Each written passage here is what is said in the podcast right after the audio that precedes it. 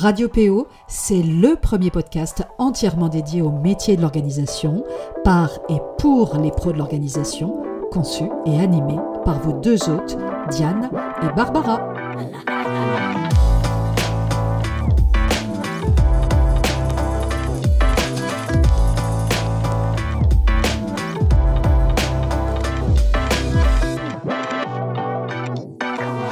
Bonjour à toutes et tous et bienvenue sur Radio PO, la radio des pros de l'organisation. Comme à chaque nouvel épisode, je me réjouis de vous retrouver et de partager avec vous des tips, des points de vue, des conseils.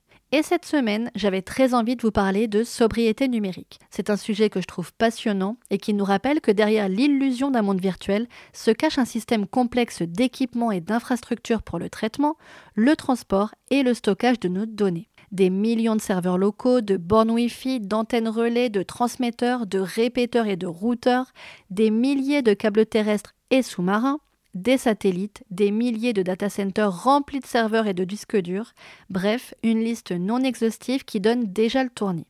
Avant de vous donner quelques clés pour adopter un numérique plus responsable, j'avais quand même envie de vous en dire un peu plus sur les enjeux environnementaux qui en découlent, car oui, toutes ces technologies ont un impact environnemental majeur à tous les stades de leur cycle de vie. Qu'il s'agisse de l'extraction de matières premières et notamment des métaux rares contenus dans nos appareils, de leur fabrication très consommatrice en eau et en produits chimiques, du transport, de leur utilisation très consommatrice cette fois en énergie, et enfin de leur fin de vie, car les déchets électroniques sont parmi les plus complexes à traiter. Et justement, le numérique consomme à lui seul 10% de l'électricité mondiale, soit 1500 à 2000 milliards de kilowattheures. Alors, bien évidemment, toute la pollution générée par le numérique ne dépend pas de simples consommateurs et utilisateurs que nous sommes, il faudrait en réalité une profonde remise en cause des pratiques existantes.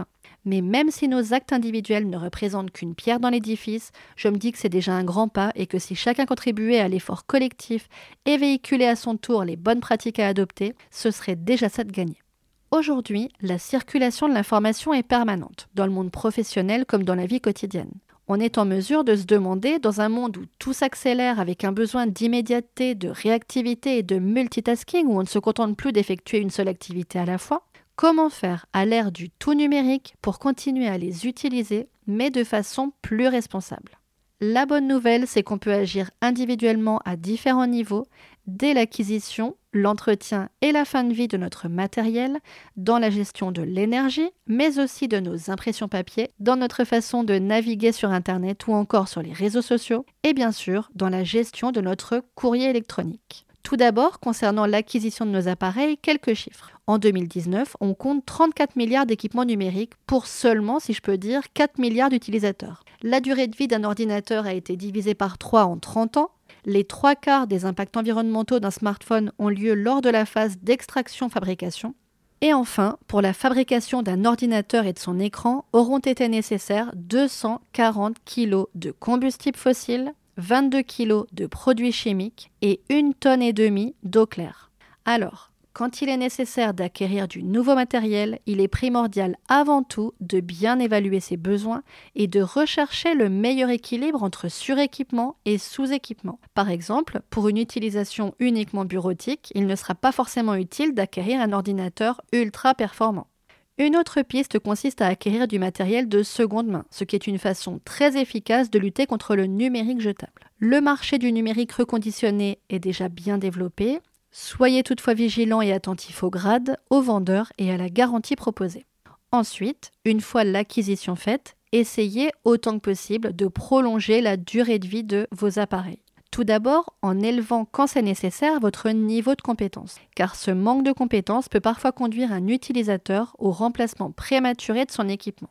On essaiera aussi de bien entretenir son matériel, procéder aux mises à jour correctives, supprimer régulièrement les fichiers inutiles et procéder de temps en temps à un nettoyage du disque. Et bien sûr, pour prolonger la durée de vie de vos appareils, essayez évidemment d'en prendre soin prévoir un rangement pour son ordinateur portable ou encore une housse et un verre trempé pour nos tablettes et smartphones, ils seront ainsi plus protégés et risqueront tout simplement moins la casse. Et bien sûr, en cas de panne, privilégiez en premier lieu la réparation plutôt que le remplacement.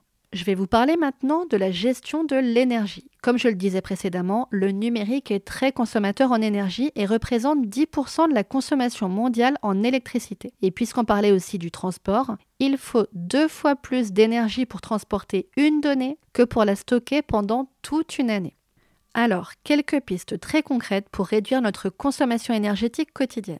Tout d'abord, éteindre notre box et notre boîtier TV la nuit et en notre absence permettrait de réduire notre impact, mais aussi d'économiser jusqu'à 16 euros par an, mettre nos appareils hors tension en utilisant par exemple une multiprise avec interrupteur.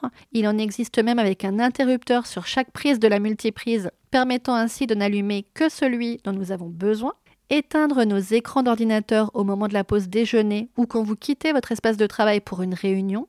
Et enfin, bien penser à éteindre son ordinateur chaque soir. Vous pouvez aussi programmer ou activer le mode veille de l'écran après 5 à 20 minutes d'inactivité et même le mode veille prolongé après 15 à 60 minutes d'inactivité, ce qui mettra l'ordinateur en hibernation, c'est-à-dire électroniquement éteint. La différence de consommation entre le mode veille et veille prolongée est importante, cela mérite le coup de se pencher sur cette possibilité.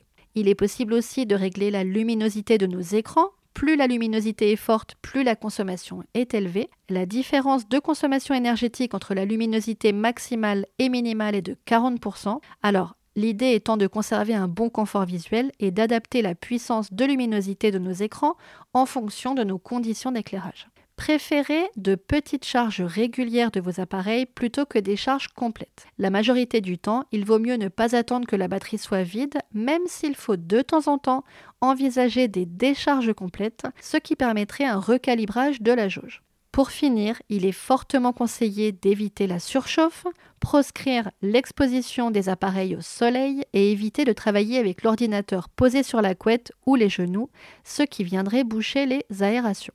Pour s'attaquer cette fois à notre façon de naviguer sur Internet, il faudrait idéalement tendre vers la rationalisation de notre navigation, être efficace et essayer de les réduire. Il est recommandé par exemple d'utiliser des marque-pages favoris ou signés, ce qui éviterait de procéder à chaque consultation à des recherches qui seraient plus consommatrices que de cliquer directement sur le lien souhaité.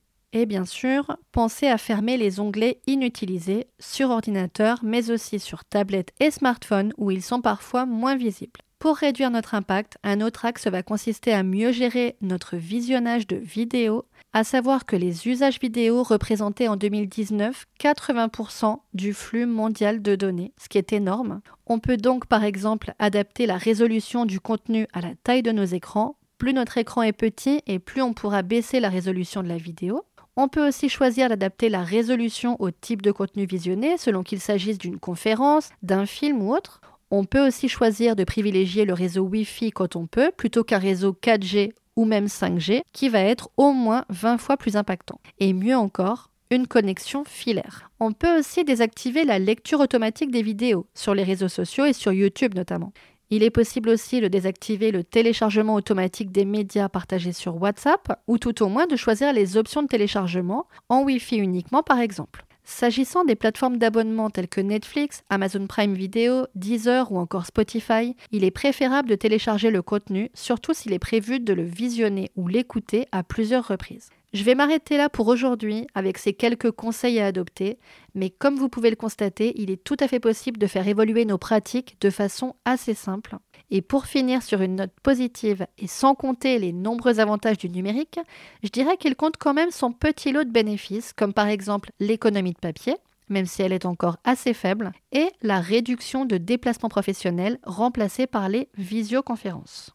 Si vous souhaitez aller plus loin sur ces questions, vous pourrez aller voir les ressources que je vous partage dans le descriptif de l'épisode, et notamment le lien vers le guide d'un numérique plus responsable de Bella Lotto Fleur de la librairie ADEM, dans lequel je suis allée piocher de précieuses informations et chiffres pour cet épisode. Il est payant, mais vous trouverez d'autres ressources directement téléchargeables. Alors, prêt à passer à un numérique plus responsable? Je vous dis à très bientôt, belle fin de semaine et très bon grand week-end à tous. C'était Barbara pour Radio PO, la radio des pros de l'organisation.